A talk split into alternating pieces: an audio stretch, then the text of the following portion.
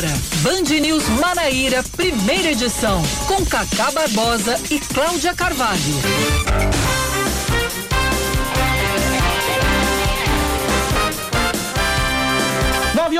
30 minutos em João Pessoa, 9 e meia na Paraíba. Bom dia, bom dia, bom dia. Hoje é quarta-feira, é meio de semana, é dia 25, 25 de agosto de 2021. Está começando mais um Band News Manaíra, primeira edição comigo, Cacá Barbosa, Cacá Barbosa e com Cláudia Carvalho. Bom dia, Cláudia. Muito bom dia, Cacá. Bom dia, um ótimo dia para todo mundo que está sintonizado aqui na Band News Manaíra. Como é que o cara erra o próprio nome, hein?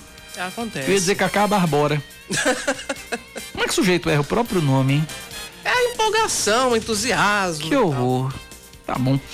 O que, é que tem hoje, Cláudia, no seu calendário? 25 de agosto de 2021. Eu sei que hoje é dia de fazer o chapeuzinho de papel, né? Exatamente. Inclusive, eu recebi logo cedo hoje uma mensagem de um ouvinte dizendo que a gente deveria tocar o hino do soldado e fazer continência hoje, porque hoje é dia do soldado, né? É o macho soldado? Para um clima bem, Marcha bem militarista. cabeça de Olha aí, papel. serve, Se ouvinte, não é nosso marchar querido Bob direito, Wagner. vai preso pro quartel. o quartel pegou, pegou fogo. Francisco deu sinal. Acorde, acorde, acorde a bandeira nacional. Pois é, hoje é dia do soldado e parabéns pra sua memória, porque eu não lembrava da segunda parte dessa É, eu, canção eu da acho que era isso. Eu acho que era isso. Eu acho Além que de era dia do soldado, hoje também é dia da legalidade, o que é legal. Hoje também é dia. Então hoje é o nosso dia. Claro que nós somos muito legais. Nós somos né? legais. Pois é. Certo. A gente é cringe, mas é legal. É. Hoje também é dia da educação infantil, que nós tivemos. A Jailma ali está concordando, está entusiasmada. Ela disse que eu a não gente sou é legal. Muito legal. Ela disse que a chefe, a chefe disse que eu não sou legal. Eu tava amenizando aqui, Cacá. Não precisava entregar. Não, agora ela disse que eu não sou legal, agora na televisão do meu aniversário, ah, você é lindo, maravilhoso, você é isso, aquilo. No próximo ano você diz, eu dispenso os Vê o elogios e mundo, quero o vê o mundo da televisão como é, né? Ela disse que eu sou maravilhoso na televisão. Olha o Ela- ela aponta pra mim Cacá, não é legal, não. Tá, Tá vendo? Viu? Acabou com todo o Acabou, glamour. acabou com o glamour. Bom, televisão é isso, gente. Hoje também é dia da, da educação infantil e hoje é dia do feirante, nada mais apropriado, porque hoje é dia da fantástica feira de quarta-feira em, Em Jaguaribe. Jaguaribe, na República nada Independente mais, de Jaguaribe. Nada menos do que em Jaguaribe. Muito que bem. Vamos aos destaques desta quarta-feira, 25 de agosto de 2021. Vamos que vamos, tem muita notícia.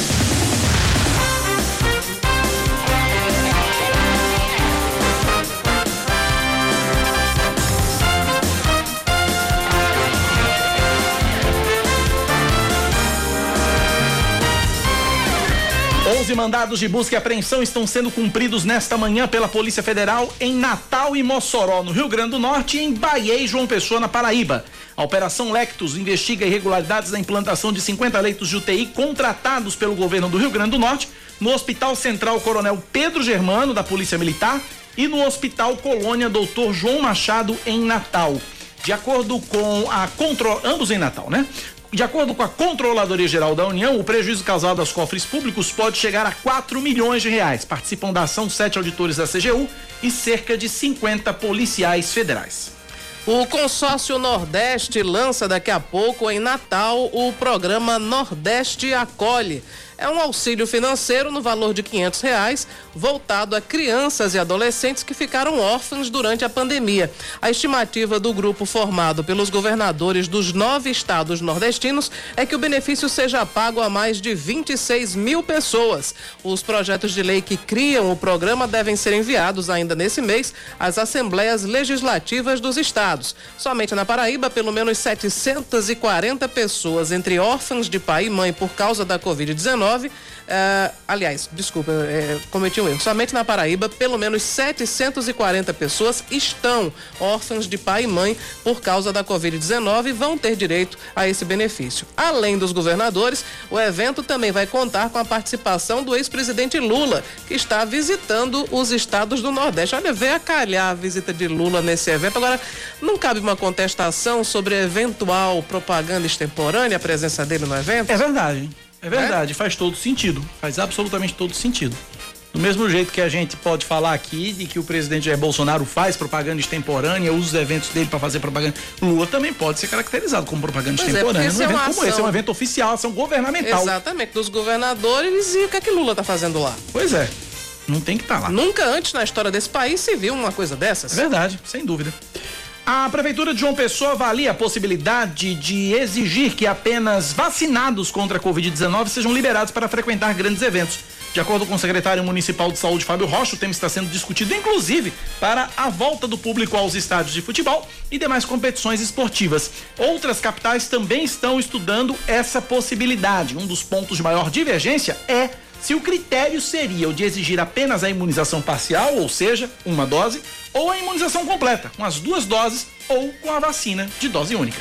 Mais um destaque: um levantamento do jornal O Estado de São Paulo mostra que policiais militares de pelo menos seis estados, entre eles a Paraíba, estão convocando pela internet as manifestações de 7 de setembro contra o Supremo Tribunal Federal. E aí a gente tem que fazer essa ressalva que convocar manifestação no 7 de setembro não é nada demais, é permitidíssimo. Permitidíssimo. Todo mundo pode fazer manifestação. Agora, no caso, ser contra o Supremo Tribunal Federal é compreendido como um ataque à democracia, porque o Supremo, em tese, é o guardião da Constituição. Oficiais da Ativa e da Reserva estão incentivando os atos também em São Paulo, Rio de Janeiro, Santa Catarina, Espírito Santo e Ceará. O tema foi abordado no fórum de anteontem que reuniu 25 governadores. Entre as autoridades já, já existe o temor de uma eventual insubordinação nas polícias militares no ano que vem, quando alguns governadores, já em segundo mandato, vão ter que deixar os cargos em abril para concorrer a outros. Na Paraíba, o comandante-geral da PM, Coronel Euler Chaves, disse que a chance de policiais se unirem para um eventual golpe de Estado é remota e que essa atitude é inadmissível. O Ministério da Saúde libera a aplicação da terceira dose da vacina contra a Covid-19 em idosos entre 70 e 80 anos e imunossuprimidos a partir do dia 15 de setembro. As informações foram adiantadas pela colunista da Band News FM, Mônica Bergamo, agora há pouco. Vão ser usadas doses da Pfizer na vacinação de reforço. O ministro Marcelo Queiroga anunciou ainda que a partir do mesmo dia, 15 de setembro, haverá redução do intervalo para quem tomou imunizantes da Pfizer e da AstraZeneca. O intervalo vai ser reduzido de 12 para 8 semanas. De acordo com o ministro, a decisão ocorreu após uma reunião com a OPAS, Organização Pan-Americana de Saúde, e com o comitê técnico que assessora a imunização. Esportes Cláudia Carvalho. O destaque da Copa do Brasil, quem traz agora é Maurício Ferreira. Hoje começam os confrontos de ida das quartas de final da Copa do Brasil. Às sete da noite, Atlético Paranaense e Santos jogam na Arena da Baixada. Às nove e meia, Grêmio e Flamengo se enfrentam no sul do país com transmissão da Band News FM de Porto Alegre. No mesmo horário, São Paulo e Fortaleza duelam no Morumbi, com transmissão da Band News FM para toda a rede, com exceção de Porto Alegre, Fortaleza e Rio de Janeiro. Amanhã, Fluminense e Atlético Mineiro encerram os jogos de ida. Os confrontos de volta serão realizados na semana do dia 15 de setembro. 938.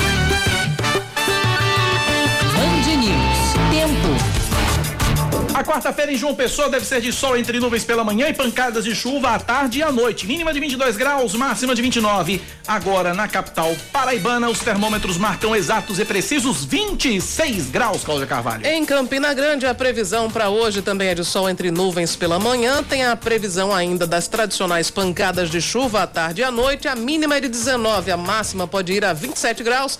E nesse momento, aqueles agradáveis, aprazíveis e a menos 23 graus na Rainha da Borborema. Mais um pra lista, a menos. 938 na Paraíba, 991119207, 991119207, WhatsApp da Band News FM para você participar, interagir, nos ajudar a fazer o Band News Manaíra, primeira edição dessa quarta-feira, 25 do mês de agosto do ano da graça de 2021. Eu começo este Band News Manaíra, primeira edição, acionando o repórter da TV Band Manaíra, Betinho Nascimento, que está acompanhando a operação da Polícia Federal e da Controladoria Geral da União aqui na Paraíba, em João Pessoa e em Bahia. Betinho Nascimento é você, Betinho, bom dia. Oi, Cacá, bom dia para você, bom dia, Cláudia, bom dia a todo mundo ouvindo, a Bandinas FM Manaíra, é isso, Polícia Federal, juntamente com a Controladoria Geral da União, deflagrou hoje de manhã, bem cedinho, a Operação Lectus, já trazendo aí o que significa Lectus, é, é leitos, né, vindo do latim, por isso a operação se chama Lectus e é para destinada a apurar fraudes em dispensas de licitações, peculato, corrupção passiva e ativa e também lavagem de dinheiro. Participaram dessa, estão participando, na verdade, está aqui acompanhando, inclusive o seu frente é uma viatura da Polícia Federal e observando que a empresa em que eu estou aqui no município de Bahia tem uma, uma, vidra, uma vidraça dá para ver os policiais cumprindo o mandado aqui de busca e apreensão dessa empresa, é uma empresa de engenharia é, clínica e hospitalar. Mas trazendo as informações, no total, 10 mandados de busca e apreensão aqui em João Pessoa, em Natal, no Rio Grande do Norte, e também em Mossoró, e aqui no município de Bahia, onde eu estou neste momento. Mas é, é, essa organização criminosa, de acordo com informações da Polícia Federal, estava lá no Rio Grande do Norte, a Secretaria de Saúde né, é, é, contratava é, leitos e empresas para comprar né, leitos de UTI e tinha lavagem de dinheiro também, é, contratos irregulares. Por isso que a Polícia Federal, desde 2020, em setembro, vem investigando, né, e a CGU é, identificou o direcionamento de contratações dessas empresas para fornecimento de leite de UTI, e é justamente para o hospital lá em Natal, o coronel Pedro Germano. Eu estou aqui nesse momento, Cacá, inclusive recebi informação de que além desse ponto onde eu estou aqui no município de Bahia, a Polícia Federal também é, está em Manaíra cumprindo o mandado de busca e apreensão e também tem é, equipes da CGU e da Polícia Federal no Distrito Mecânico, numa empresa é, de oxigênio. Então essa operação foi deflagrada cedo, segue e a gente vai aguardar novidades, né? Até o momento apenas mandados de busca e apreensão, seguindo aí uh, o inquérito policial que, dessa investigação que acontece desde o ano passado, desde setembro. E essa, esses leitos de UTI que, eu estou falando aqui eram destinados para o tratamento aí da Covid-19, mas que é, foi utilizado né, essa questão dessa contratação dele UTI foram utilizados para essa organização criminosa praticar esses crimes. Eu vou tentar trazer ainda a atualização sobre esse caso, Cacau. Eu continuo aqui no local onde os policiais estão, né, que a empresa é uma empresa de engenharia clínica hospitalar aqui no município de Bahia, que é um dos pontos da onde a operação foi deflagrada, onde acontece também o mandado de busca e apreensão. Ele está aguarda aqui qualquer informação em relação a novidades né, dessa operação que segue aqui é, na região de João Pessoa, Bahia e, e, a capital, e também Rio Grande do Norte, Mossoró e na capital, Potiguar. Valeu, Betinho. Obrigado pelas informações. Está aí a Operação Lectus sendo deflagrada. Dois hospitais no Rio Grande do Norte. Desvio de recursos para implantação de leitos. É, o ouvinte aqui, ele me traz uma, uma, um comentário e a gente trouxe isso na fala do comandante da Polícia Militar, Coronel Euler ele disse o seguinte: olha, não sei se entendi direito, policiais não podem chamar para nenhuma manifestação. Exatamente, o coronel Euler disse que é uma atitude inadmissível. São de forças armadas destinadas a controlar de forma partidária e isenta a ordem. No momento em que o policial se manifesta a favor de uma manifestação política, a força contrária à manifestação fica naturalmente enfraquecida, que a força da política passa a ser a força da polícia passa a ser enviesada. E aí uh, também tem um detalhe: em São Paulo, o comandante da polícia, então um, um comandante da polícia militar em São Paulo que convocou para as manifestações de 7 de setembro foi sumariamente afastado pelo governador João Dória, justamente porque não pode isso. E o comandante da Polícia Militar disse que é inadmissível essa atitude dos policiais. Registro também a audiência do Lúcio César, que é cineasta, jornalista. Ele disse que hoje existe um confronto entre a legalidade e os soldados. Ah, 7, o 7 de setembro está vindo aí e ele diz que espera que a legalidade vença. Obrigado pela audiência, Lúcio. Grande abraço para um você. Um abraço. 9 horas mais 43 minutos agora na Paraíba, 9:43. A nossa musa de Brasília já está na linha, Fernanda Martinelli, falando com a gente agora sobre uma ação impetrada no Supremo Tribunal Federal pelo presidente Jair Bolsonaro. E o que ele quer? Ele não quer pagar indenização aos profissionais de saúde que foram contaminados com a Covid-19. Fernanda Martinelli, a você, bom dia. Oi, Cacá, bom dia a você, Cláudia e a todos os ouvintes. É isso mesmo, os profissionais de saúde que estão esperando receber algum dinheiro da União porque foram contaminados com a Covid, ficaram incapacitados de trabalhar, podem correr o risco de não receber nenhum centavo.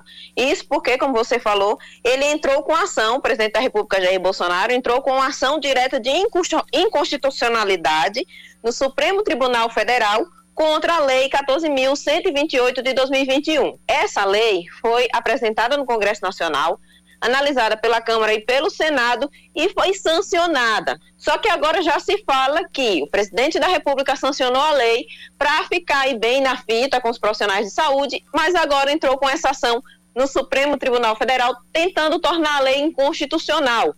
Tem direito a esse benefício, a essa indenização, todos os profissionais e trabalhadores de saúde que, que contraíram a Covid-19 porque estavam trabalhando na linha de frente no combate à doença e que, por causa disso, ficaram com sequelas e incapacitados de trabalhar. Além dos profissionais, os cônjuges dos profissionais, ou seja, companheiros, maridos, esposas, também ficaram é, pendentes de receber uma indenização. Não é uma pensão, para deixar bem claro. É uma indenização no valor fixado dentro da lei, mas se realmente ele ganhar essa ação no STF, aí esses profissionais não vão poder receber nenhum centavo da União. O que vale lembrar é que o presidente da República, Jair Bolsonaro, está meio que em guerra com o Supremo Tribunal Federal. E isso pode fazer com que ele seja derrotado nessa ação de inconstitucionalidade. Um outro detalhe também que vale lembrar é que a gente, acho que a gente já falou nisso aqui, também foi muito falado, que Jair Bolsonaro entrou com um pedido de impeachment contra o presidente, é, contra um dos ministros do Supremo Tribunal Federal, mas desistiu, que foi no caso Alexandre de Moraes, mas desistiu de entrar com pedido de impeachment contra Luiz Roberto Barroso. Então ele já está começando a entender como pode ser prejudicial para ele ter uma relação ainda mais agravada com o Supremo Tribunal Federal. E agora, com essa ação que ele pretende ganhar. E com isso, será um prejuízo imenso para os profissionais de saúde que acabaram contraindo a Covid-19. Resta saber se os ministros vão aceitar ou não e colocar essa ação para frente. É uma questão aí que é importante que os profissionais de saúde fiquem de olho, fiquem ligados, porque pode ser que eles sejam prejudicados e só saibam disso depois que a ação passar e acabem sendo pegos de surpresa porque estavam esperando a indenização que talvez nem vá sair é mais uma daquelas coisas que só acontecem em Brasília. É com vocês. Obrigado, Fernanda Martinelli, pelas informações. 947, atualizando a informação da vacina, Cláudia, do reforço uhum. da vacina. A terceira dose da vacina contra a Covid-19 vai ser aplicada em idosos maiores de 70 anos. Não é entre 70 e 80, são idosos maiores de 70 anos e que completaram o esquema vacinal há seis meses. Ou seja, quem tomou a segunda dose há seis meses. Os primeiros que vão receber a dose extra são os maiores de 80 anos. Informação da colunista da Band News FM, Mônica Bergamo, que conversou agora há pouco com o ministro da Saúde, Marcelo Queiroga, e trouxe essa informação ainda no horário do Megali, da Sheila e da Cá.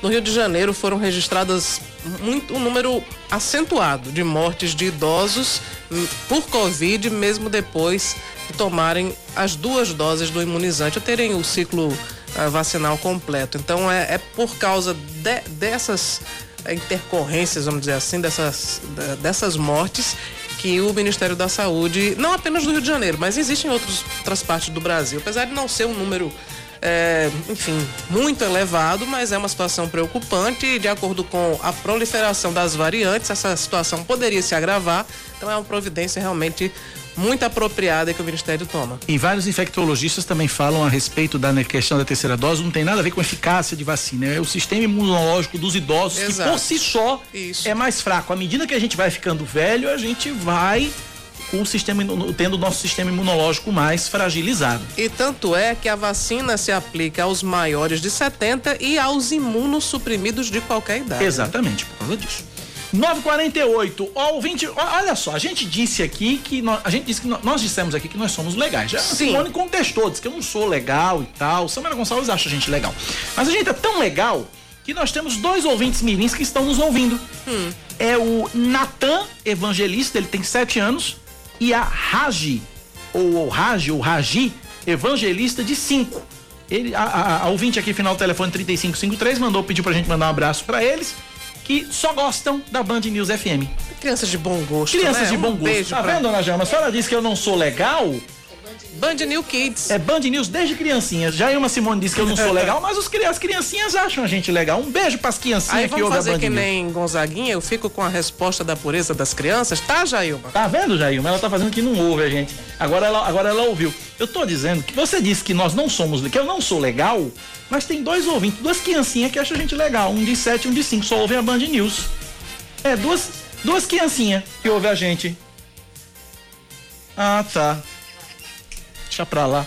Não adianta não. 9 da manhã, 50 minutos agora na Paraíba, 9 e 50 Contestar chefe é pior coisa que tem.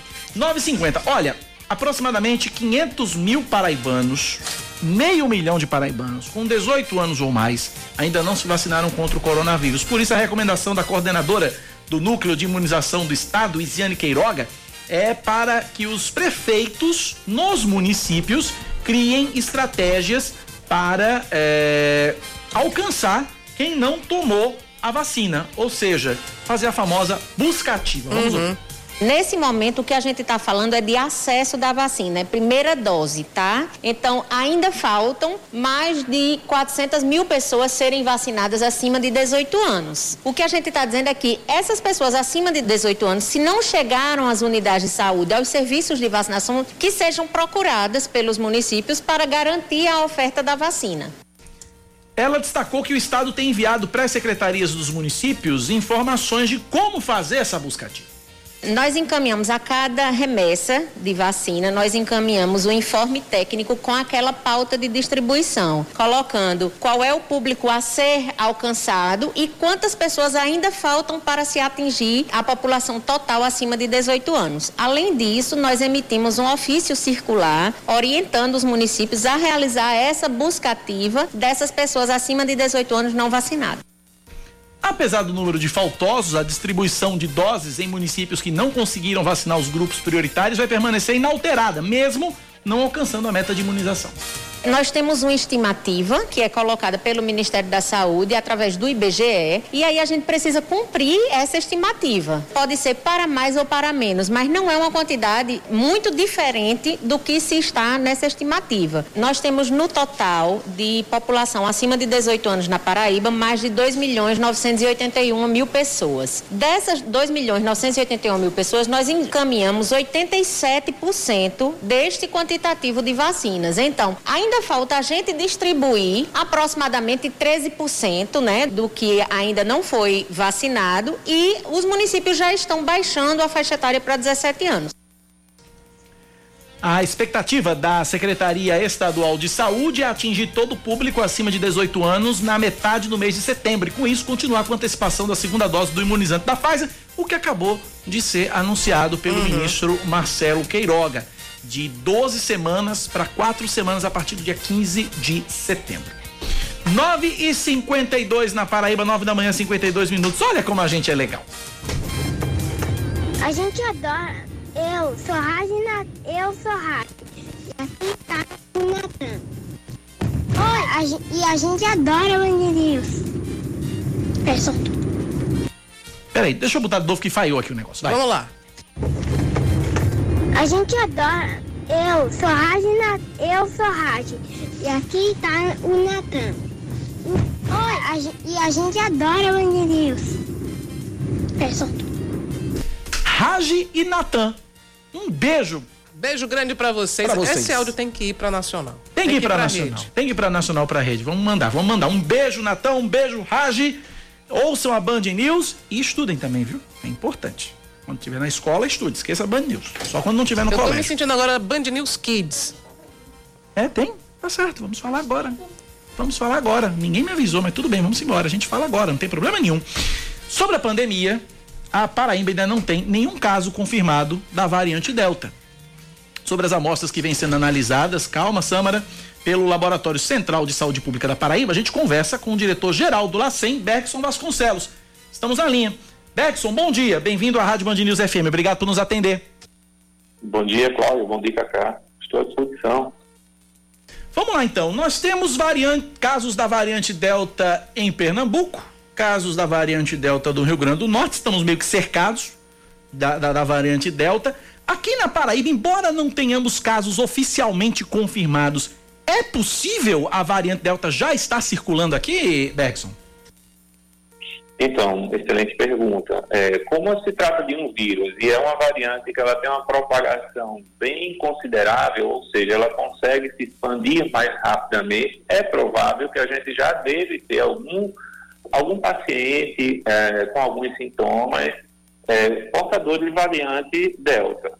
É, o que é que a gente vem observado nos últimos tempos? É, existe uma busca por essa variante que é, é, é, chega a ser interessante. O que a gente tem observado, o comportamento da, das variantes que a gente vem observado dentro do estado da Paraíba, é, a predominância da gama, principalmente a variante P1, né, que é a que, que tem maior proliferação no nosso estado. O que é que acontece, pessoal? A gente tem um esquema de monitoramento dessas cepas que ela atinge, que esse esquema atinge todo o território do estado da Paraíba. Então, para que a gente faça esse monitoramento, é necessário que a gente faça um teste de investigação chamado sequenciamento genômico. Nada mais é do que a gente pegar, ah, parece bem simples, mas a gente vai pegar o, o material genético desse, desse vírus e vai é, desdobrar ele para que a gente consiga analisar proteína por proteína e fazer a comparação para identificar que tipo de variante é. Atualmente, é, o Estado da Paraíba ele já fez a investigação, já conseguiu elencar mais de 500 amostras, mais precisamente 563 amostras de prováveis, é, é, prováveis não, de, de pacientes que se enquadram nos critérios epidemiológicos e técnicos. Para que a gente diga que essa amostra ela é viável, ela tem que ter critérios epidemiológicos. Por isso que é muito importante que a população responda de maneira correta quando for indagada pelas equipes de saúde de ponta. É, se teve contato com alguém que passou por uma região endêmica de, de, de, com essa variante, se teve viagem no exterior, alguma coisa desse tipo. Então, esses critérios epidemiológicos, junto com os critérios técnicos avaliados aqui no LACEN, fazem que essas amostras sejam elegíveis. Sendo elegíveis, a gente começa a fazer um, um, uma busca ah, para ver se a gente encontra alguma variante. Foi assim que a gente detectou o primeiro caso de reinfecção na América é, Latina, foi aqui na Paraíba, a gente conseguiu detectar. Então, o sistema de investigação do nosso, do nosso laboratório, ele vem atuando desde o início da pandemia. E a gente busca amostras de todos os locais do estado da Paraíba. Então, litoral, sertão, brejo, alto sertão, estão sendo monitorados. Atualmente, a gente está aguardando resposta de aproximadamente 262 amostras enviadas. É um procedimento muito minucioso, requer muito tempo, é muito específico, a equipe tem que ter muito treinamento. o processamento em si, ele até que não é tão demorado, mas a parte de análise, investigação, sim, essa é bem demorada. Então, para eu entender, Bergson, só para entender então, é, a, a, pergunta foi: existe a possibilidade dessa variante já estar circulando aqui no estado, embora não tenhamos casos confirmados? Sim, sim, com certeza podemos ter a variante circulando aqui no estado. É, estamos em busca de detectar uma amostra que tenha essa para a gente ter uma confirmação laboratorial. Por isso é muito importante é, manter os cuidados com distanciamento, é, a lavagem de mãos, o uso de máscara. Não é momento ainda de, de se relaxar nessas medidas protetivas. Quantas amostras foram enviadas? Quantas amostras estão sendo em análise, Bergson? É, a gente conseguiu 563 amostras com características é, técnicas e epidemiológicas viáveis para fazer sequenciamento. Cláudia. É, Bergson, uma, uma dúvida a respeito da variante Delta. Ela, o, o, o perigo maior é pelo alto grau de transmissibilidade ou uma vez infectada com a Delta, a pessoa tem, teria mais riscos de desenvolver, desenvolver uma, um tipo mais grave da Covid-19? Cláudia, tudo se tratando de Covid é muito recente. Para a gente da saúde, um ano é muito pouco, mas o que a gente vem observando do comportamento desse, dessa variante né, dos pacientes é que ela não tem uma agressividade muito forte. Tá? Então, é, o índice de internação, de adoecimento, de, de, de, de, sequelas pela variante Delta, ela não é, é, não se tem demonstrado muito elevado. Claro, é, vai variar de pessoas para pessoas. Vocês estavam há pouco falando sobre a imunidade, né? Como o sistema imunológico de cada um se comporta, e isso aí deve ser levado em consideração mas, via de regra, a gente observa que ela tem essa capacidade maior de proliferação. Então, a, a, a, a variância de, de, de maior proliferação ainda é a Delta. Então, e por isso que a gente acredita que é, vai ser inevitável, a Delta vai é, é, perdurar algum tempo aqui ainda e vai permear para os nossos espaços. Agora, algumas coisas devem ser levadas em consideração, que talvez a gente ainda esteja nessa, é, nessa condição de não ter detectado a Delta por algumas estratégias que foram tomadas pelas equipes de, de, de saúde do nosso estado, que foram assertivas. A exemplo da, da, da potencialização da D1, né, que a gente teve condições de aumentar a nossa, a nossa vacinação com a D1, né? Já, já, isso já deu uma resposta bem positiva. A gente vê dos números aqui no LACEN, a gente recebia em média 4 mil amostras por dia para poder a gente fazer o RT-PCR, e hoje a gente recebe em torno de 700, 800, então isso é um indicativo que a população está procurando menos ser testada, ou se tem algum sintoma, está eh, se confundindo com sintomas muito leves de gripe, isso é uma preocupação porque quando a gente começa a não valorizar os sintomas, a gente pode ser um potencial é, vetor de disseminação dessas variantes. Então, a, a vacinação é uma, foi um fato que a gente pode estar atribuindo. A própria variante P1, por ser bem mais é, agressiva, ela pode ter suprimido em algum momento a, a circulação da variante Delta, né? E também o, o uso de, de, testes, são esses testes moleculares, é, teste rápido molecular, que está sendo é, utilizado é, em todo o território nacional. Essas amostras elas não servem para a gente fazer sequenciamento. Então, nós estamos fazendo sequenciamento apenas das amostras que chegam para teste RT-PCR, que é o teste molecular, o teste padrão ouro. São alguns fatores que vale a pena a gente ressaltar. Ô Bergson, pra gente finalizar, eu tenho visto muita e tenho lido muita gente afirmar é, que a variante Delta, embora seja mais é, contagiosa do que as outras, ela é menos letal. É correta essa afirmação, Bergson?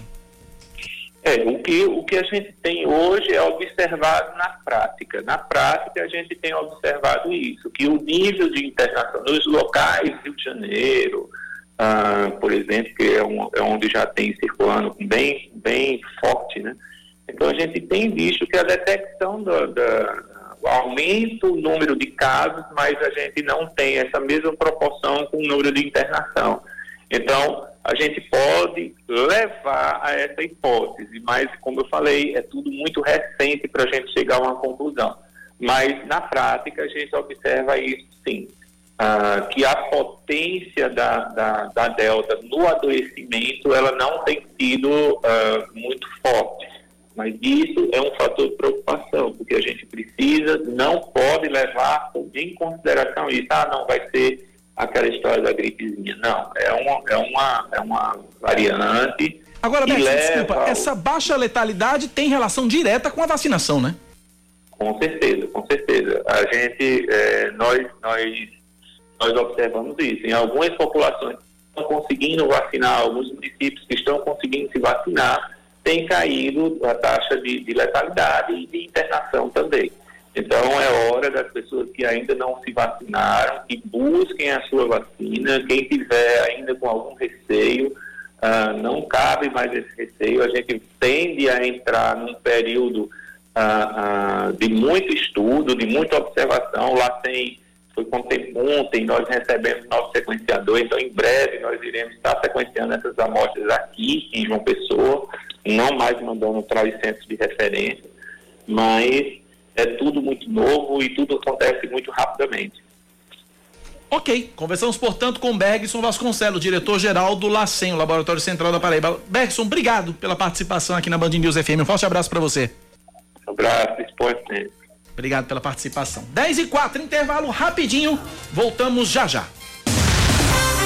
São 10 horas e 7 minutos. Nós estamos de volta com Band News Manaíra, primeira edição. A campanha de vacinação contra a Covid-19 em João Pessoa segue aplicando a primeira dose em adolescentes com deficiência a partir dos 12 anos e em grávidas, além da dose de reforço para quem tomou Coronavac, AstraZeneca ou Pfizer. Para os adolescentes com deficiência, a vacinação começou às 8 da manhã, vai até ao meio-dia em cinco postos. Já as grávidas são imunizadas na Policlínica das Praias, em Tambaú, no mesmo horário. A vacinação com a segunda dose é em cinco ginásios, das 8 da manhã até meio-dia, e um drive-thru que funciona das 8 da manhã até 3 horas da tarde. Para se vacinar, a gente reforça, é necessário fazer o agendamento no site vacina.joaopessoa.pb.gov.br ou usar também o aplicativo Vacina João Pessoa. Quem tiver algum problema no cadastro ou no agendamento pode enviar um e-mail para vacinajp@gmail.com ou ligar também para o telefone 98600 4815, repetindo 98600 4815. Esse telefone atende das 8 da manhã até 5 da tarde. Mais um destaque para você na Band News FM. Já em Campina Grande, os adolescentes de 12 a 17 anos com comorbidades já podem se cadastrar para a vacinação contra a Covid-19. Assim como na imunização do público adulto, o cadastramento pode ser feito pelo aplicativo Vacina Campina ou pelo site vacinação.campinagrande.pb.gov.br. A aplicação das doses exclusivamente da Pfizer é, deve acontecer assim que for concluída a primeira dose no público a partir dos 18 anos. 47.151 motociclistas foram flagrados em 2021 cometendo irregularidades no trânsito de João Pessoa e nós só estamos em agosto, viu? Uhum. O dado consta de um levantamento feito pela Superintendência Executiva de Mobilidade Urbana de 1 de janeiro até o dia 22 de agosto, ou seja, já é maior, né? Se for fazer um já, já recuperar os casos de 22 para cá. 22 foi domingo, né? É, exatamente. Então, mas se já pegar segunda, terça e quarta. Pois é, certamente a gente tem aí, mas as pessoas cometem infrações também no, no, nos domingos, né? E tem câmera filmando, né? É. De repente é registrado também. As infrações mais recorrentes, de acordo com a CEMOB, foram transitar com velocidade superior à máxima permitida, com 31.254 ocorrências, conduzir veículo sem capacete, com 1.759 2019 transportar passageiros sem capacete com 978 registros e transitar na faixa exclusiva para ônibus com 923 ocorrências. A Câmara Criminal do Tribunal de Justiça da Paraíba decreta a prisão preventiva dos três policiais de Sergipe acusados do assassinato de um paraibano em uma suposta operação na BR-230, perto de Santa Luzia, no Sertão. De acordo com as investigações, Jefferson de Moura, de 32 anos, foi morto no dia 16 de março após ser confundido com Luiz Henrique Cunha Carvalho, que seria um alvo antigo dos policiais. Em abril, o delegado Oswaldo Rezende Neto, o policial civil José Alonso Santana e o policial militar Gilvan Moraes de Oliveira se tornaram réus pelo crime. A defesa dos acusados disse que vai recorrer ao Superior Tribunal de Justiça para reverter a prisão preventiva. Sexta-feira eu entrevistei o deputado, o deputado federal Julian Lemos no Brasil Gente Paraíba, meu programa que vai de segunda a sexta às quatro e cinco da tarde, e ele cobrou no ar, ao vivo, a justiça que tome um posicionamento a respeito desse caso e a justiça. Esse caso foi extremamente é, escabroso, né? Porque além de matar uma pessoa por engano, eles ainda forjaram uma cena para parecer que o rapaz tinha reagido à abordagem. Pois é, foi, uma, foi uma, uma, uma, uma, uma, uma atuação, uma ação da polícia de Sergipe completamente desastrosas em terras estrangeiras, digamos assim, porque o negócio foi aqui foi, na Paraíba. Foi, eles vieram para cá vieram sem avisar cá. ninguém sobre a operação. É que a polícia local poderia ter ajudado de alguma forma e depois ainda fizeram de conta, quiseram dar a entender que havia sido um confronto quando não foi. Foi uma execução. Isso não foi um ato de polícia, isso foi um ato de bandidagem pura e é claro que precisa ser punido da, na forma da lei. Augusto Aras é reconduzido ao cargo de Procurador-Geral da República. O nome dele foi aprovado ontem à noite em votação no plenário do Senado. O placar foi de 55 a 10 com uma abstenção. Aras foi sabatinado ontem pelos senadores. Falar de esportes agora, o Atlético de Madrid anuncia a contratação do atacante Matheus Cunha. Ele estava no Hertha Berlim da Alemanha. O time espanhol vai pagar 30 milhões de euros pelo atleta. O vínculo do paraibano vai ser de cinco anos. Matheus Cunha foi um dos destaques da seleção olímpica de futebol masculino na conquista da medalha de ouro no Japão. 10 e 11 na Paraíba, 10 da manhã, 11 minutos. 9911 9207 é o nosso WhatsApp, é o WhatsApp da Band News FM. Fala, Oscar Neto, bom dia para você. Bom dia, Cacá, bom dia, Cláudia é, e ouvintes. Mesmo com as previsões que temos que os eventos do próximo ano não devem ter presença, mas ontem o ministro do Turismo, Gilson Machado, afirmou que o São João do próximo ano, aqui do Nordeste, vai ser realizado de forma presencial. Ele já saiu é, na frente com essa decisão, mesmo sabendo que os decretos que estabelecem isso são é, do, do governo, dos governos estaduais, dependendo aí da sua da, da, da, da situação da pandemia em cada estado, mas durante uma entrevista a uma TV local, Gilson afirmou que o anúncio é devido ao avanço da vacinação e à queda no número de internações em decorrência da Covid-19. Ele também trouxe dados que Campina Grande, que realiza o maior São João do mundo, perdeu 350 milhões sem a realização da festa por dois anos seguidos, assim como todo o Nordeste perdeu economicamente com a festa mais importante para a região. Sobre o turismo interno, Gilson Machado afirmou que está aquecido ou em recuperação. Já com relação ao turismo externo, o ministro disse que será preciso citar normas de segurança internacionais que valham para todos os países para que o Brasil tenha segurança em receber turistas. O país não está recebendo turistas da Índia por conta das variantes, da África do Sul, da Inglaterra, devido a essas novas cepas. A gente tem informações também que é, o prefeito de Campina, Bruno Cunha Lima, tinha até dito que o São João seria antecipado, né? Poderia até acontecer uhum. esse ano. Mas estamos aí no mês de agosto, não tem nada concreto ainda, mas a previsão é que aconteceria em, em novembro. Assim como Lembram durante a pandemia que. Antecipado ou adiado? Adiado, né? Transferido, né? Antecipado, né? Até a duração em 2022. Maior. Ah, ele quer antecipar para agora? Quer antecipar pra agora. Tem estudos também que querem fazer aí três meses de festa, enfim mas não é nada concreto. Só eles querem fazer igual quando a pandemia da gripe assim. espanhola acabou no começo do século passado, que eles fizeram dois carnavais, não é. sei o que. Lembra não quando o Romero Rodrigues na pandemia ele ele demorou que só a, a adiar a, a, é. a festa, botou para novembro, viu que não tinha condições. Mas é, a conversa é essa aqui. O São João 2022 pode ter uma, uma prévia nesse ano ainda e no próximo ano pode ser maior. Mas com essa fala do ministro aí, é. temos aí uma, uma, uma, previsão de festa presencial no Brasil no próximo ano. Temos também Réveillons em várias, várias cidades que já, já estão se programando, como João Pessoa, como Recife, Salvador também. Mas enfim, esperamos que tenhamos um cenário bom para ter São João presencial no é próximo é ano, né? A, a torcida, torcida é, essa. Torcida é essa. É, a gente entende até a, a, demanda reprimida, né, por festa. É. Porque a gente Gilson tá... Machado tá doido para tocar sanfona de novo. pois é. Pra quem a... não sabe, Gilson Machado era o dono daquela banda Brucelose. Ah, Brucelose é muito bom. Gilson, era Gilson Neto e banda Brucelose. Minha Gilson gente, Neto e forró da Brucelose. Calma, calma. O ministro, ele tinha uma banda que se chamava Brucelose. Exatamente. O Brasil, é, o Brasil não é para amadores, é doença, não, viu? É, brucelose. É. De gado. De gado? Exatamente, né? é grave, né?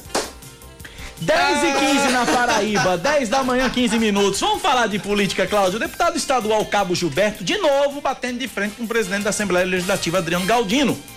O, o motivo dessa vez é a volta das coligações partidárias. Adriano Galdino fez uma convocação para que os, os, colegas parlamentares que apoiam a mudança pressionem uhum. os senadores para votar a favor do retorno. Cabo Gilberto, que é líder da oposição, distribui um áudio condenando o que chamou de retrocesso.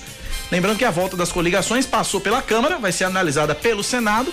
Por isso, a intenção de Galdino pedir apoio dos, parlamentos, dos senadores da Paraíba para a aprovação da PEC, que precisa, que precisa ser aprovada em dois turnos por dois terços dos votos no Senado.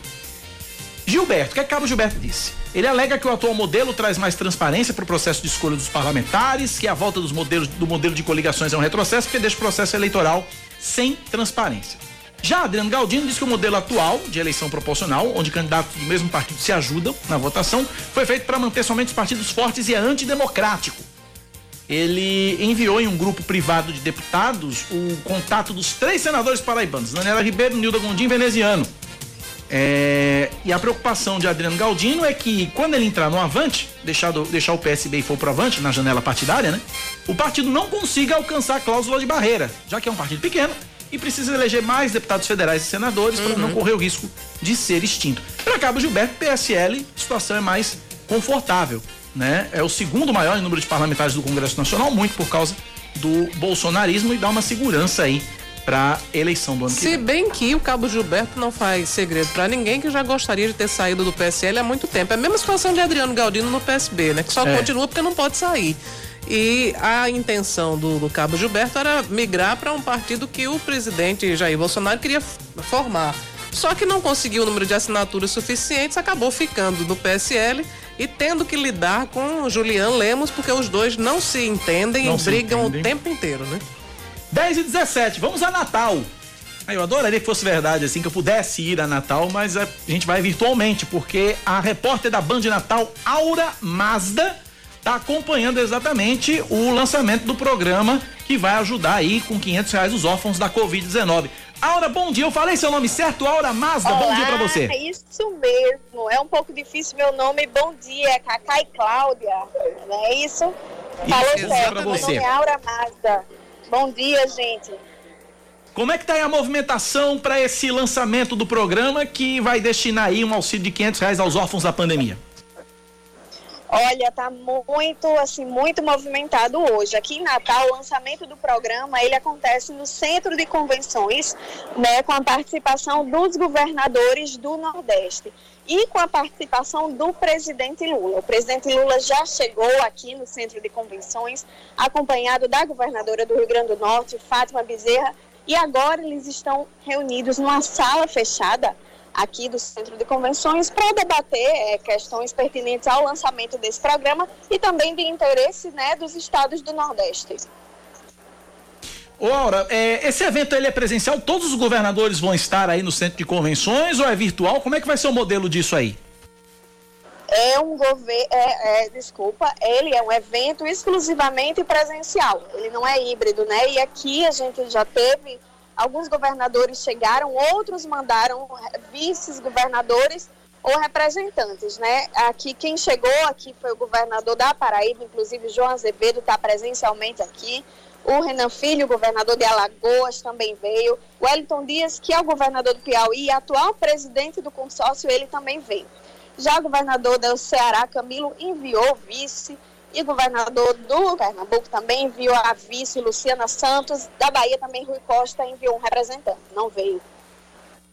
É, deixa eu te fazer uma pergunta, porque nós não compreendemos muito bem porque é que Lula está nesse evento dos governadores. Qual, qual é a, a justificativa para a presença Oficial. Do, é oficial do, do, do, do, prese, do ex-presidente e presidenciável Lula nesse evento. oficial, É, exatamente. Também foi uma pergunta que nós nos fizemos, porque oficialmente não foi anunciado qual o objetivo da agenda de Lula nesse consórcio. Eu acho que ele aproveitou a vinda dele aqui. Lula tinha uma agenda em Natal ontem, esteve aqui, falou com lideranças empresariais, falou com artistas, fez um evento aqui no hotel, um evento aberto para o público. E eu acho que ele aproveitou a passagem dele aqui no estado para é, participar dessa reunião com então com os governadores hoje, né, do Nordeste.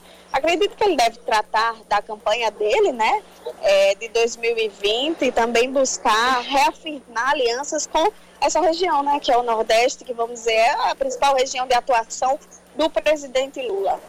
Aura, é, ontem o, o, presidente teve aí compromissos na, na, na capital Potiguar e é, chegaram aqui informações de que ele teria feito críticas à presença de agentes da CIA no Brasil. Foi isso mesmo?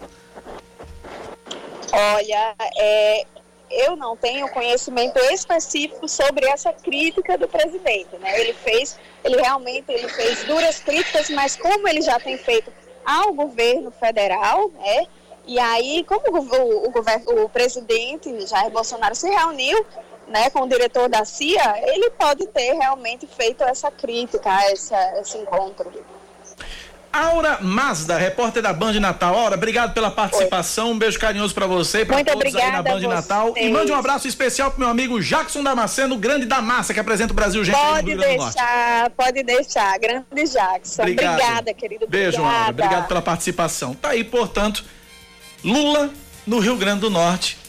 Agora, toda cara, todo jeito de propaganda extemporânea, Cláudia Carvalho. Pois é, eu, eu, enfim, imagino que Fátima Bezerra, que é aliada de Lula, de Aliadíssima, petista, né? Petista, tenha convidado, mas eu não entendo o, enfim, a motivação, como é que se justifica a presença de Lula nesse evento dos governadores. Mas enfim, vamos aguardar. Ah, sobre a questão do, da, da CIA. É, eu tava, ontem... com, tava com a informação aberta aqui. Tava com a informação aberta aqui, mas toda mais estraga. Então, ele, ele disse ontem que é, a frase é a seguinte: precisamos reunir nossas forças para readquirir a nossa soberania, porque não é possível a gente ver hoje acontecendo no Brasil a CIA visitando o presidente da República, visitando os militares, general brasileiro aceitando ser subcomandante da quarta frota americana no Atlântico. Enfim, foram, foi essa a crítica que ele fez, uma, uma na verdade, uma, ele está apontando uma suposta ingerência né, americana no, no governo de Jair Bolsonaro. É, enfim, foi um. Ele, ele ontem jantou com o senador petista Jean Paul Prates e também com a governadora do Rio Grande do Norte, Fátima Bezerra. Jean Paul Prates é aquele que a gente trouxe o áudio aqui, que ele disse que o cara da CPI tinha ligações com outro que se achava o Superman, lembra dessa? Lembro, lembro demais. Jean Paul Prates foi quem revelou essa, uhum, essa, pérola essa pérola na CPI da pandemia. Que não foi desmentida, né? Não foi desmentida. Da, da não foi desmentida. Jean Paul Prates que inclusive disputou a prefeitura de Natal em, em, em, 2000, em 2020. 10 e 23 vamos pro intervalo, Cláudia. Hoje a rainha da Inglaterra não tá boazinha não, hoje ela já desistiu. Já, ela já entregou para Deus. A gente vai pro intervalo, voltamos já já. 10 e 23 10 e 25 450 crianças e adolescentes sofreram acidentes graves ou tiveram doenças relacionadas ao trabalho infantil na Paraíba nos últimos 13 anos. O dado faz parte de um relatório da Organização Internacional do Trabalho e do Unicef, o Fundo das Nações Unidas para a Infância. Em todo o país, das cerca de 51 mil notificações, 2.558 foram somente em 2020, o que representa uma média de 7 casos por dia. Ontem, 24 de agosto, foi dia da infância e o Ministério Público do Trabalho aproveita para fazer um alerta quanto à urgência em erradicar o trabalho infantil e proteger a criançada. A anistia das taxas de emplacamento atrasadas para quem tem motos de até 162 cilindradas é aprovada por unanimidade na Assembleia Legislativa. A medida que já havia sido anunciada pelo governo do estado deve beneficiar 284 mil pessoas. Para ter o perdão do débito em caso de dívidas com taxas de emplacamento, bombeiros e PVA de 2016 a 2020, o proprietário deve quitar o emplacamento de 2021 até o dia 31 de outubro, com o valor podendo ser parcelado em até três vezes. Quem optar pelo pagamento em cota única ganha 10% de desconto. A operação Carro-Pipa, que atua no abastecimento d'água para pelo menos 2 milhões de pessoas, pode ser suspensa em setembro. De acordo com o Ministério do Desenvolvimento Regional, o orçamento destinado para a ação não é suficiente para que ela seja garantida até o fim do ano. De 2017 para cá, o repasse do governo federal caiu de 960 milhões para menos de 380 milhões de reais. No mês passado, 153 municípios paraibanos foram atendidos pela operação Carro-Pipa e em três deles o serviço foi temporariamente suspenso. Vamos continuando com mais um destaque aqui no Band News Manaíra, primeira edição. Um apostador de João Pessoa ganhou um milhão quatrocentos e vinte e dois mil novecentos e quarenta e um reais e dez centavos na quina. Ele acertou as cinco dezenas sorteadas ontem no concurso 5.640, que foram 29, 30, 26, Cláudia. Aliás, é exatamente, desculpa, 26, 30, 33, 49 e 79. Repetindo, 26, 30, 33, 49 e 79. Você ia fazer na quadra, Cláudia. Pois é, já pensou? Ou então ia dar esperança para outra pessoa. É, né? né? A aposta foi feita em uma casa lotérica na Avenida Epitácio Pessoa, que também recebeu apostas que fizeram a quadra. Cada acertador vai receber pouco mais de R$ 7.700. Os sortudos têm 90 dias para resgatar o prêmio. Depois desse prazo, os valores serão repassados ao Tesouro Nacional para aplicação no FIES, que é o Fundo de Financiamento ao Estudante do Ensino Superior. A aposta simples com cinco números custa R$ reais. Os brasileiros que tenham completado a vacinação contra a Covid-19 há pelo menos 14 dias já podem entrar na Espanha. Ontem, por coincidência, no Brasil, gente, Paraíba, uma telespectadora estava reclamando que o filho dela tomou Coronavac e precisava fazer intercâmbio na Espanha. Ela disse: Meu filho tomou a Coronavac e não pode entrar na Espanha. Agora pode, minha senhora, tá liberado. A, a liberação vale para quem tomou qualquer um dos imunizantes aplicados no Brasil, inclusive a Coronavac. Crianças de até 11 anos precisam apresentar um exame PCR negativo, além de estarem acompanhadas por um responsável já vacinado. No caso dos adolescentes, é necessário sim comprovar a imunização, de acordo com colunistas de via... um colunista de viagens da Band News FM, Ricardo Freire. Crianças até 11 anos precisam apresentar exame PCR negativo e estarem acompanhadas por um responsável vacinado. Já adolescentes entre 12 e 17 anos precisam estar vacinados como os adultos. Então, vai demorar ainda para a gente poder viajar com filhos adolescentes para a Espanha. Agora o destaque do esporte, Cláudia. A agenda do Brasil nos Jogos Paralímpicos de Tóquio. Quem traz pra gente é a Aline Fanelli. As competições da Paralimpíada de Tóquio continuam hoje para os brasileiros. Às nove da noite será realizada a classificatória dos 100 metros nado livre masculino no S5 e na sequência o feminino. E a fase de grupos da esgrima em cadeiras de rodas no masculino individual. Depois ocorrerão mais disputas na piscina com os 100 metros livre S4 masculino, 200 metros medley masculino, 400 metros livre masculino e 100 metros nado peito também masculino. Às 10 e meia da noite, o Brasil tem participação no ciclismo masculino, categoria perseguição individual. Às 11h20, o país estará representado na esgrima em cadeira de rodas, categoria espada individual feminino. E 20 minutos depois, a Kátia Oliveira vai estrear no tênis de mesa. E ontem à noite, a seleção brasileira de goalball, inclusive com os paraibanos José Roberto e Emerson Silva em quadra, goleou a seleção da Lituânia, que é a atual campeã paralímpica. Um placarzinho básico, Oscar Neto, 11 a 2. 11 a 2, gols de Romário Leomon e Parazinho. Então tá aí, o, a seleção brasileira de goalball vencendo a seleção de, da Lituânia nas Paralimpíadas de Tóquio, atual campeã, por 11 a 2, uma goleada básica. 10 e meia na Paraíba, Cláudia Carvalho, manda um beijo muito carinhoso para vice-governadora da Paraíba, Lígia Feliciano, que ontem estava nos ouvindo e atualizou o Instagram, Cláudia Que Carvalho. maravilha. Quem também estava nos ouvindo, eu quero mandar um, um abraço para ele, muito respeitoso, é o ex-presidente Lula. Porque ele estava chegando lá na, na reunião dos governadores, ouviu a Band News, aí perguntaram: o que, é que você veio fazer aqui? Ele disse: não, eu vim só cumprimentar o pessoal, assim, dizer oi, tudo bem? Pronto, foi isso, né? Já, deu, já não vai mais participar. É, pois é, pois é. 10 e meia na Paraíba. Bom, vim te perguntando com relação ao perdão das dívidas das motos, se isso vale pra multa também. Não, só IPVA. IPVA, emplacamento e bombeiro. Bombeiros, exatamente. Né? Pra multa, multa, não. não. Multa não, multa não. Aí, aí você já quer demais. 10 e... Aí ele quer uma mãe, não é um governo. É, uma mãe, né? Não é um governo. 10 e 31 na Paraíba, 10 da manhã, 31 minutos. Cláudia Carvalho, 7 de setembro.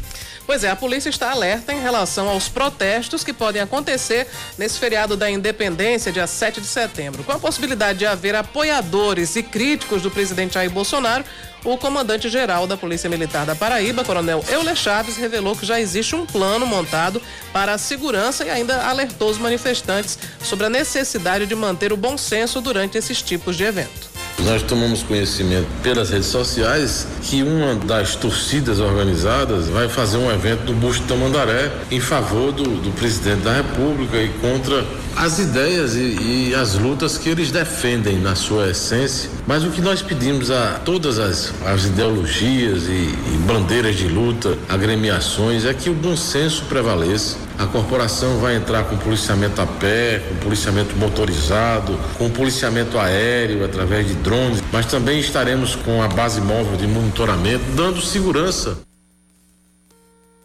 O presidente, aliás, caso haja um encontro de manifestantes com ideologias diferentes, o coronel Euler, que também é presidente do Conselho Nacional de Comandantes Gerais das PMs, alertou que não vai permitir que os interesses individuais prevaleçam sobre a coletividade. Nós vamos fazer todo o possível para que a paz reine no dia 7 de setembro. Nós aqui na Paraíba já temos, vamos completar no ano que vem 190 anos de vida, então há maturidade suficiente. Os episódios ocorridos Brasil afora, que poderão ocorrer na Paraíba, eles são pontuais. São pessoas que dentro das suas individualidades têm os seus interesses pessoais e individuais e se manifestam dentro do que eles defendem como certo ou como errado, mas por trás desse pano de fundo pode ter interesse individual que jamais pode prevalecer diante dos interesses da coletividade.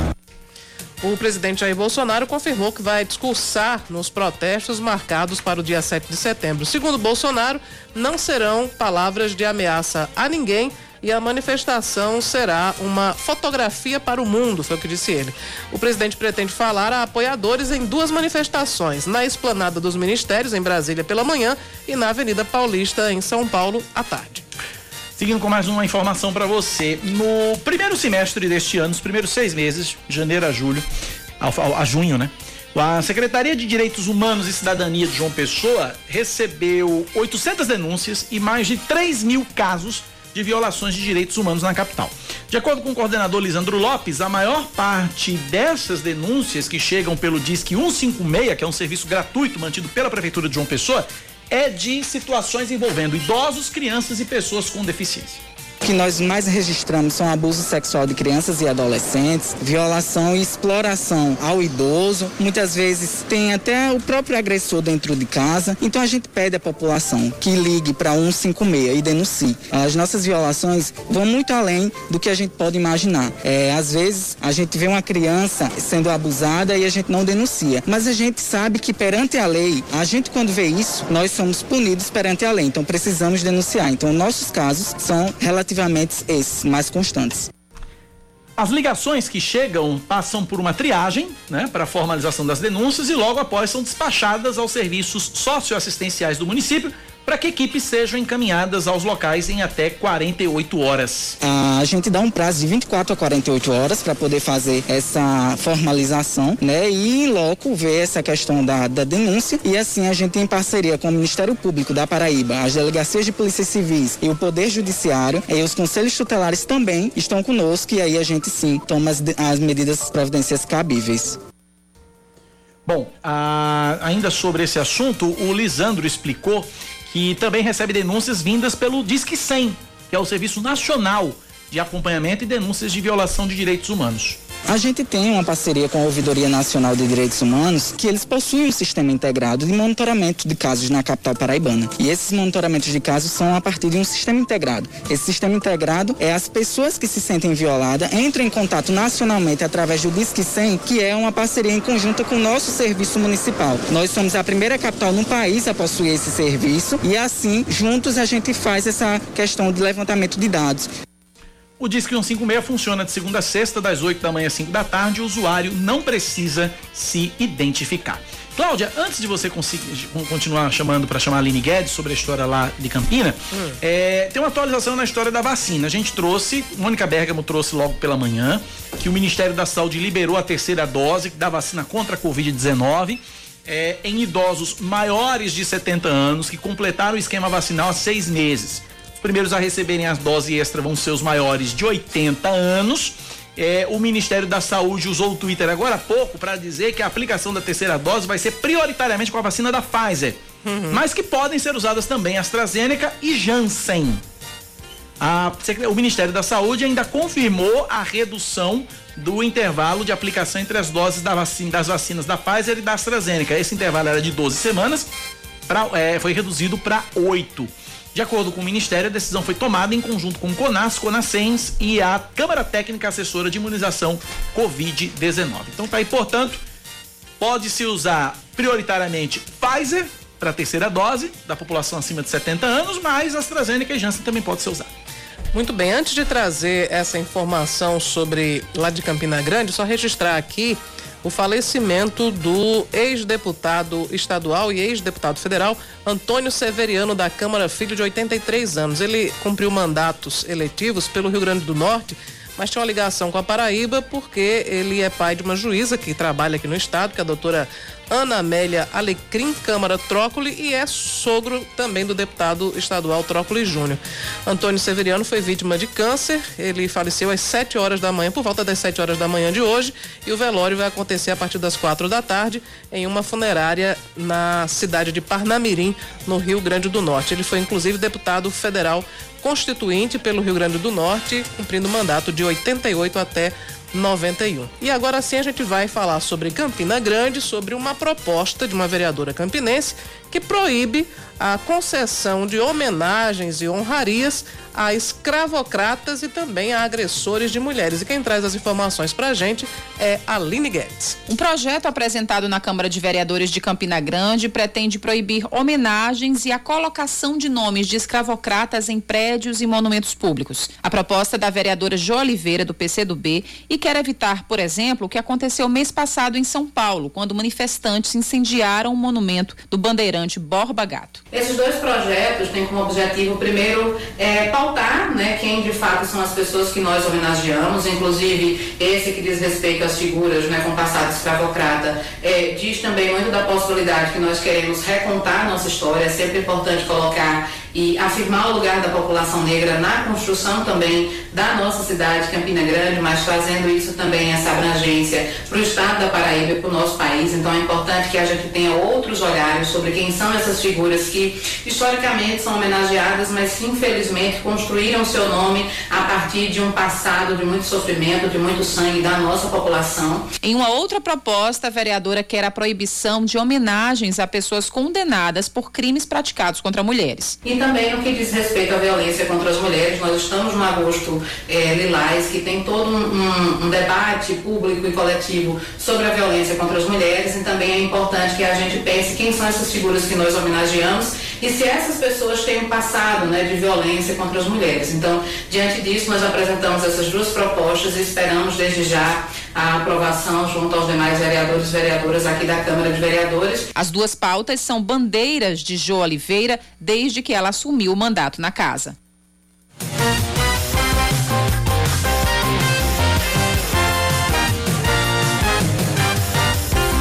São 10h40, antes de ir para o intervalo rapidinho, o Comitê de Mobilização pela Autonomia e contra a Intervenção na Universidade Federal da Paraíba, formado por entidades e coletivos de todas as categorias da comunidade acadêmica, está realizando agora um ato público em frente ao prédio da reitoria, no campus 1 na UFPB.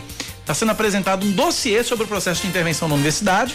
De acordo com a assessoria da Associação de Docentes da UFPB, o documento reúne fatos e comprova os danos da presença de um, de um representante de Jair Bolsonaro na reitoria, fazendo referência aí ao reitor Valdinei Gouveia. O texto promete provar situações graves como repressão e censura, ataque a entidades representativas e movimentos, descaso com as condições de vida de estudantes e trabalhadores e gestão subordinada ao alinhamento ideológico com a extrema direita. É o que diz o documento que está sendo apresentado agora pelo Comitê de Mobilização e pela Autonomia e Contra-Intervenção na Universidade Federal da Paraíba. Pois é, movimentação forte lá, é, enfim, é um dos setores da, da universidade não é segredo nenhum que professores, boa parte dos professores, boa parte dos alunos e também dos técnicos administrativos tem é, uma resistência à presença de Valdinei, porque ele foi o terceiro colocado né, na, na, lista tríplice que foi elaborada pela comunidade acadêmica. Mas também é fato que o presidente ele poderia escolher qualquer um da lista. Normalmente havia uma tradição de que o primeiro colocado era o nomeado. Dessa vez não foi, mas o presidente não agiu fora da legalidade. 10 e 41 intervalo rapidinho, voltamos já já com o último bloco do Band News Manaíra, primeira edição. Até já.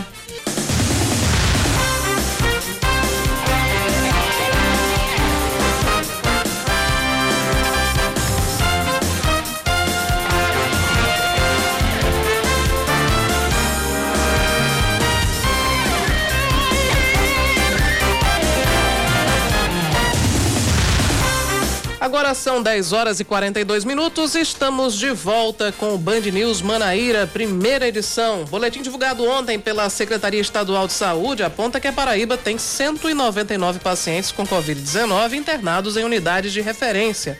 O número é o menor registrado desde o dia 13 de outubro do ano passado.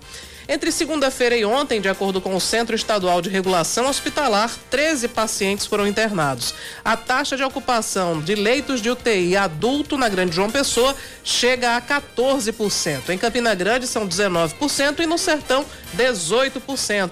Ainda de acordo com a Secretaria Estadual de Saúde, nas últimas 24 horas, foram registrados 264 novos casos e quatro mortes por Covid-19 na Paraíba.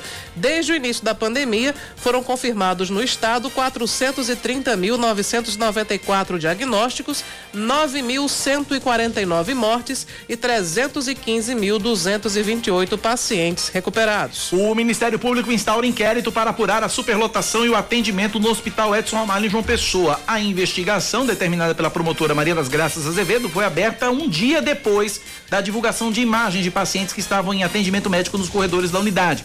Os 180 leitos do hospital, que é administrado pela Polícia Militar, estão ocupados. O diretor, Coronel Agripino Belo, já havia dito que a situação do hospital fica mais complicada por ele ser de portas abertas, atendendo desde consulta simples até internação de pacientes encaminhados pelo SAMU. Ontem, a diretoria do Edson Ramalho disse que vai se reunir esta semana com o Ministério Público para esclarecer o panorama do hospital. A Prefeitura de Cabedelo começa hoje a vacinar contra a Covid-19 os adolescentes com 15 anos ou mais sem comorbidades. As doses estão disponíveis no Cabedelo Clube, no centro e também no PSF do Jacaré até duas horas da tarde. Além da primeira dose, Cabedelo segue aplicando a dose de reforço para quem já completou o tempo de intervalo previsto para cada vacina, seja 28 ou 90 dias. A Assembleia Legislativa derruba o veto do governador a um projeto de lei que proíbe empréstimo a idosos eh, sem a assinatura física. Com isso, a lei, que é de autoria do deputado estadual Ricardo Barbosa, do PSB, vai ser promulgada. Para o parlamentar, o projeto é importante porque previne prejuízos e principalmente fraudes. De acordo com a Defensoria Pública da Paraíba, os crimes ou golpes mais comuns são troca do cartão no caixa eletrônico, empréstimo consignado indevido, golpe do recadastramento, eh, golpe do cartão engolido e o golpe do empréstimo por funcionário falso. E o golpe tá aí, né? Cai quem quer. A prévia da inflação em agosto registra alta de 0,89%. É a maior variação para o mês desde 2002. O número é 0,17 ponto percentual maior do que no mês de julho. No ano, o índice acumula alta de 5,81% e em 12 meses de 9,30%. Em agosto de 2020, a variação foi de 0,23%. Dos nove grupos de produtos e serviços pesquisados, oito tiveram alta de preços em agosto. Dos nove, oito tiveram alta de preços em agosto. O maior impacto e a maior variação vieram da habitação. O resultado foi influenciado pela alta da energia elétrica que acelerou frente ao mês de julho. Falar de esportes agora, a Fórmula 1 anuncia que vai premiar o piloto que realizar o maior número de ultrapassagens até o fim do campeonato. A ideia é promover estratégias e movimentos mais contundentes nas corridas. Ou seja, eles querem ver o ciclo pegar fogo mesmo. O prêmio foi criado pela organização da categoria em parceria com uma empresa de criptomoedas. A Fórmula 1 também informou que novos gráficos vão ser introduzidos nas transmissões para sinalizar possibilidades de ultrapassagens e manobras em potencial. Com as contagens até aqui, Sebastian Vettel da Aston Martin lidera a premiação, que deve ficar com um piloto do pelotão intermediário e não com alguém que, que ou está sempre na pole ou está brigando pelo título mundial. Depois de três finais de semana de pausa, a temporada volta domingo com o Grande Prêmio da Bélgica. 10 e 47 antes de acionar Yuri Queiroga com a coluna de esportes, Megali, quando abre o jornal às 7 da manhã, ele diz toca bateria, né? Uhum. Pois eu vou pedir agora para tocar a guitarra.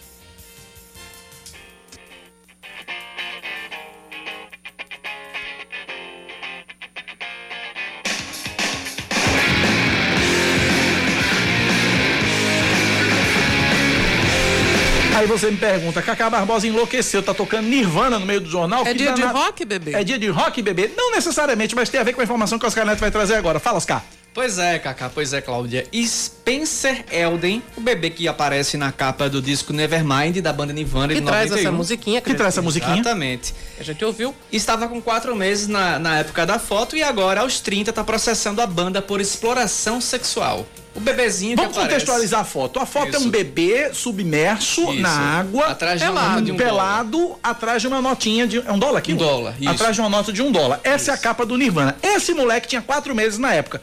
Hoje ele tem 30 anos e está processando a banda. Exatamente. De acordo com o jornal The Guardian, o processo conta com 15 réus, dentre eles a viúva do vocalista Kurt Cobain, a Courtney Love, e a gravadora que lançou o, e distribuiu esse disco.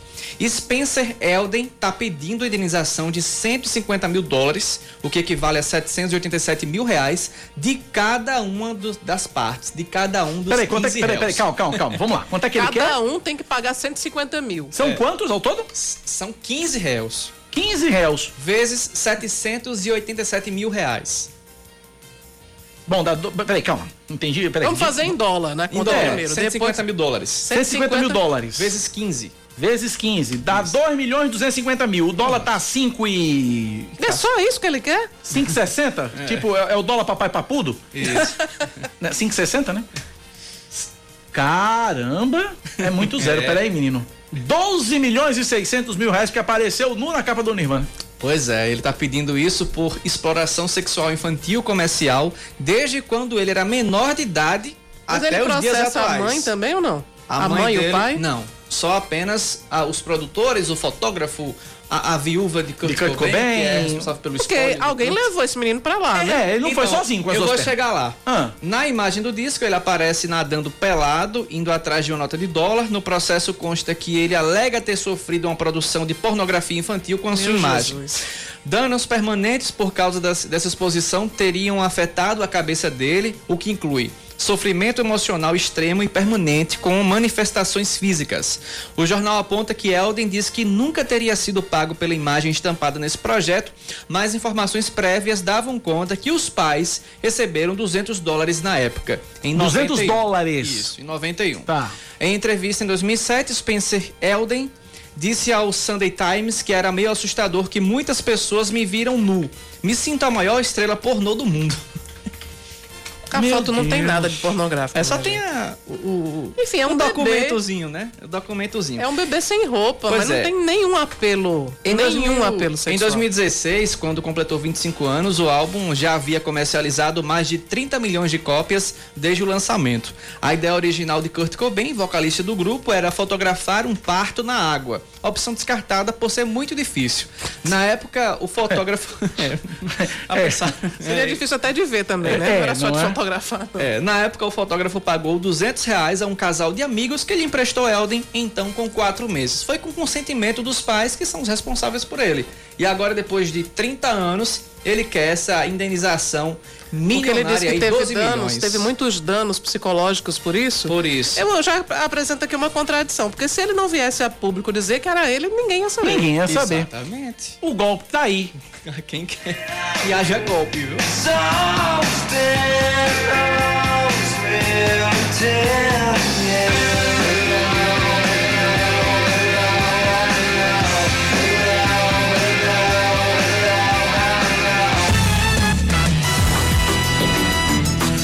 Muito bem, 10h51 na Paraíba. Secretaria de Turismo de João Pessoa está preocupada com a relação de consumo no setor para o pós-pandemia. Por isso, a gestão municipal está desenvolvendo diretrizes para a cidade ter um turismo responsável, seguro e de qualidade. Reportagem de Leandro Oliveira. O turismo de João Pessoa está tentando se reerguer. O setor foi um dos mais afetados pela pandemia da Covid-19 e um dos primeiros a sentir os impactos negativos da crise econômica. Pensando em fortalecer o serviço e discutir a relação de consumo entre empresários e clientes, o secretário municipal do turismo, Daniel Rodrigues, criou uma série de workshops para debater a qualificação do turismo na cidade. Primeiro, realizamos o primeiro workshop com a vigilância sanitária, onde trouxemos ela para de frente a frente com o trade turístico, com os hotéis, com os bares, saber da importância da situação sanitária para qualificar o turismo. Hoje estamos aqui com o Procon, tratando sobre relação de consumidores, para que eles tirem as dúvidas, eles dêem sua opinião e aproximem mais o trade turístico das instituições de gestão municipal. Para garantir uma sensação de maior proteção aos turistas, na próxima semana o gestor vai se reunir com representantes da segurança pública. onde vai estar secretário de segurança, comandante da polícia militar, a guarda municipal, todos juntos com o trade para tratar sobre o assunto segurança. E João Pessoa está prontíssima para atender com qualificação, com infraestrutura, com informações e promoções que estamos fazendo aí no Brasil e no mundo para vender o nosso destino tão belo que é nossa João Pessoa. Além disso, a capital que recebe viajantes de todo o mundo já iniciou a implantação do Centro de Atendimento ao Turismo adaptado na Praia de Cabo Branco. O projeto prevê a adequação de um espaço na areia para a prática de vôlei e de bocha, instalação de academia híbrida e playground com brinquedos adaptados interativos para crianças especiais. 1053, mesmo tendo direito, se você estacionar em vagas especiais sem credencial ou com a credencial vencida, você pode ser multado e perder pontos na CNH. Para evitar essa dor de cabeça e esse peso no bolso, a CEMOB, Superintendência Executiva de Mobilidade Urbana da capital, vem facilitando o trâmite da emissão dessa credencial, dessa carteirinha.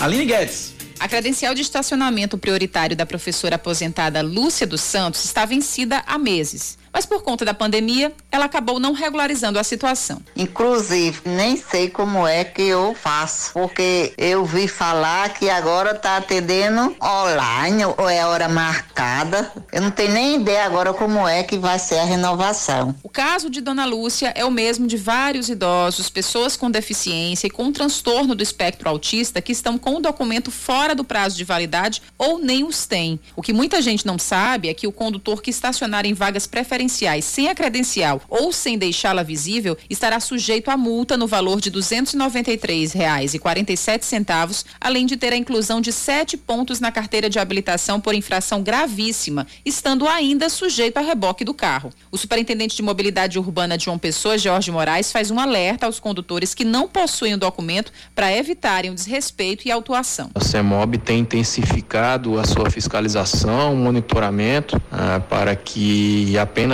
aqueles que de direito, por justiça, possuem tal prerrogativa, eles possam se valer eh, das vagas especiais. Atribuímos ah, esse desrespeito, eh, seja por falta de educação, seja por falta da necessária conscientização e estaremos intensificando esse alerta, essa mensagem Dá para solicitar o documento que autoriza estacionamento em vagas especiais pela internet e ainda imprimir a credencial em casa. Acessando serviços.cemobjp.pb.gov.br, bastando ao cidadão anexar os documentos necessários, comprovante de residência, documentos pessoais e no caso de deficiência física e de, de autismo, laudos médicos e documentos comprobatórios. Após isto, haverá uma análise análise por parte do corpo técnico da CEMOB e rapidamente haverá autorização, inclusive recentemente melhoramos o serviço, possibilitando que o cidadão ele possa imprimir a sua credencial da sua própria residência sem necessidade de deslocamento à sede da CEMOB.